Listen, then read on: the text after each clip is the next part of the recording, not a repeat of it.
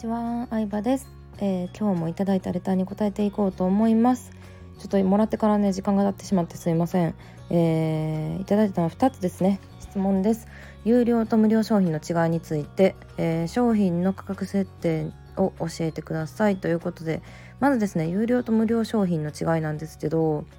うーんまあぶっちゃけ情報に価値はないと思ってます。私はもう。うんまあこれもねちょっと前までは違ったと思うんですよちょっと前の時代までは情報自体に価値があってその私が YouTube で無料で配信してる内容も3年前5年前10年前とかには30万円とか50万円とかそれぐらいで取引されてた時代もありましたうんでもそうですねうん、情報自体に価値はなかったらじゃあ何に価値を感じるのかって言ったら環境だと思いますね。うん、環境ですね。まあすごく分かりやすい例で言うとうんまあ受験勉強中学受験高校受験大学受験どれかは乗り越えてきた人がほとんどだと思うんですけど、うん、受験勉強受験生の時って、まあ、塾に行く人が多いと思うんですよ。うん、で別にさあの受験に出る内容ってさ学校でも習ってるわけやし言ったら参考書2,000円3,000円の参考書でも勉強できるしでも塾に行って年間100万とかまあ200万とか払う人もいるわけですよね。それ何なのかって言ったら参考書で一人で勉強するのは難しいから塾に行って習うと思うんですよね。うん、なのでそれに近いんじゃないかなと思います有料と無料の違いっていうのは。うん無料でねネットまあ今だったら YouTube で探したらいくらでも情報って出てますけどじゃあそれやってみたらいいんちゃうってなった時に実際できない人がほとんどだと思うんですよ。まあ、たまにね塾に行かなくても東大とか京大に受かる人いますけどまあそういう人って上位1%以下のもともと天才？理解力がすごいみたいな人だと思うんですよね。でもほとんどの人は自分に合わせてアドバイスもらったりとかあとは塾に通うのって周りの人もうん例えば自分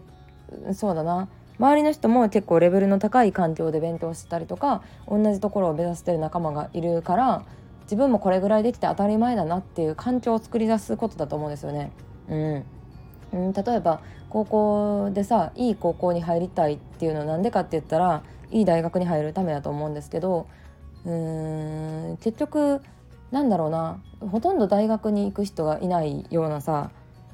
うんヤンキー学校を言ったらまあバイトをしてる人がほとんどうん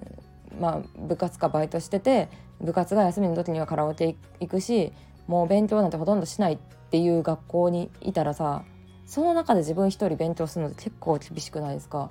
でも進学校に行くとみんな普通に学校から帰った後勉強したりとか学校の中に自習室があったりとかうー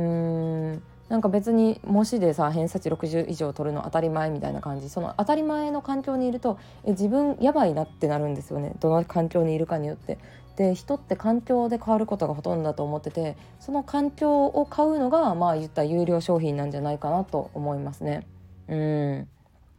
そうなのでねあの環境ですよね。やるのが当たり前っていう環境になるとまあ楽っていう感じですかね。うん。隣の人がさ全然頑張ってない。みんな遊んでんのにさ自分だけ勉強とか嫌じゃないですか。でもなんかみんなが勉強してたらできるなみたいな。で言ったら副業とかビジネスの場合会社員やけどうんさらに副業を頑張りたいって思ってると思うんですよ、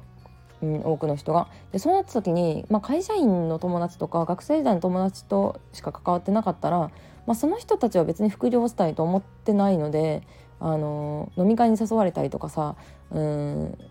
なんかいろんな誘惑があるわけですよ。でも同じように副業頑張ってる友達っていうのを作れば副業やるのが当たり前になるしえ自分やばいんちゃうんっていう環境を作り出せるっていう感じですかね。うん、これは私自身もやる時にあのそういう環境を作るのが一番手っ取り早いなって思ったのもあるし、うんまあ、たまにねあの無料教材無料の情報だけでできる人もいるんですけどまあその人は天才と思っておいた方がいいと思います。うん、塾行かずすごい学校入れるような人と同じような感じだよなみたいなはいっていうので伝わればいいかなと思いますね。そうまあそうだな。無料商品と有料商品。うん。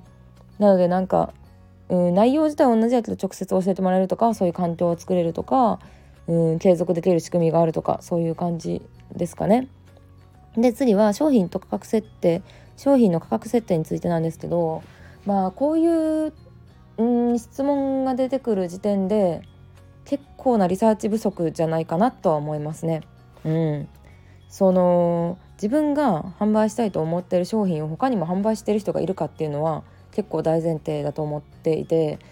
うんっていうのも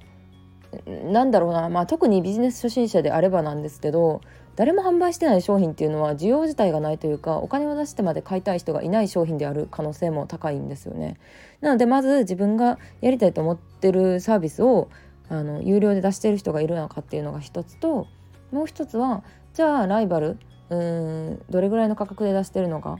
ちゃんとあのそれだけで生計成り立ってる人をねあの人に絞ってリサーチするのは大事ですね。うん、例えばあの本業で、えー、20万とか30万とか収入があるから趣味でやってるみたいなビジネスってうんまあそれをやりたいのであれば全然いいと思うんですけどめちゃめちゃ安い金額でさ販売してたりするとなんかそれ自体が楽しいと思ってなかったら結構厳しくなってくると思うんですよね長く続けるのは難しいんじゃないかなと思うのでちゃんとそのビジネスだけで生計を成り立ってるレベルの人、うん、をリサーチしまくってください。はい、でその人と同じぐらいの価格をつけろってわけじゃないですけど、うん、リサーチするっていうのは、まあ、ネットで調べるとかもそうですし実際にお客さんになりすましてサービスを受けてみるっていうのが一番手っ取り早いと思いますね。私はあの一番最初 OL 時代の時初めて提供したサービスっていうのがブログの書き方を教えてあげるみたいなやつだったんですよ。まあ、それのね最初のきっかけはあの、まあ、教えてくださいなんかブログどうやったらアクセス増えるのか教えてほしいですみたいなことを言われたのがきっかけで始めたんですけど、うん、アメブロ OL ランキングトップ10とかにね当時入ってたんですけどね。であのでも教えてくださいって言われて自分にこれができる自分に求められてることやって分かってもじゃあ具体的にどうやって教えてあげたらいいかっていうの分かんなかったんですよね。なのですでにブログコンサルっていうサービスを提供している人が何人かいることをリサーチして知ったのでそういう人たちに昔顔出ししてないからできたことなんですけどあのお客さん何にもブログとか書いたことないですっていう体で5人ぐらい受けに行きましたねお金払って実際に。うん、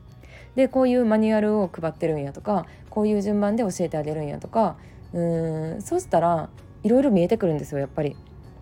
自分がこのサービスなんだろうなあこの人より私の方がうまくできるなと思ったらその人の金額より高い値段つけれるじゃないですか。うん、